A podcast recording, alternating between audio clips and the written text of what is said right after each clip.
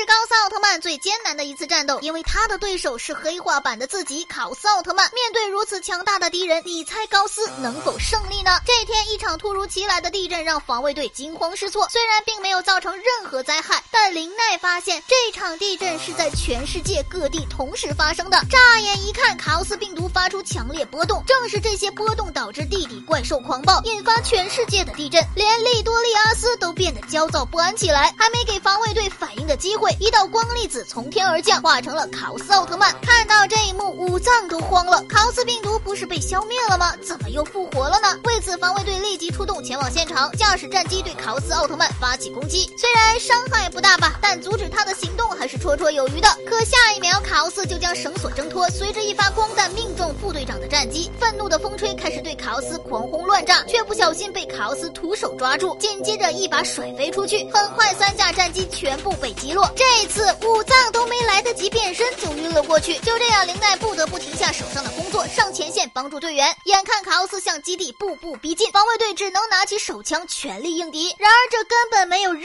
何作用。眼看着队友们一个个倒下，危急关头，五脏冲上前，在炮火之中变成高斯奥特曼。高斯根本不搭，直接化身日食模式对卡奥斯奥特曼重拳出击。虽然两边同是高斯，连招数都相差无几，但冒牌货终究是冒牌货，被高斯持续压制。两三个回合下来，卡奥斯就被打倒在地。气急败坏之下，卡奥斯朝高斯释放卡奥斯光球，却被高斯一一奉还。最后在一招克兹缪姆光线之下，卡奥斯被击败。可接下来的一幕却令众人震惊，只见宇宙中再次传来一道光束，重重的砸在卡奥斯奥特曼身上。下一秒，卡奥斯奥特曼竟重生了，甚至变成了新的形态。高斯本想应战，奈何已经亮起红灯，眼看能量不多了。你猜这一战，高斯奥特曼能战胜考斯奥特曼吗？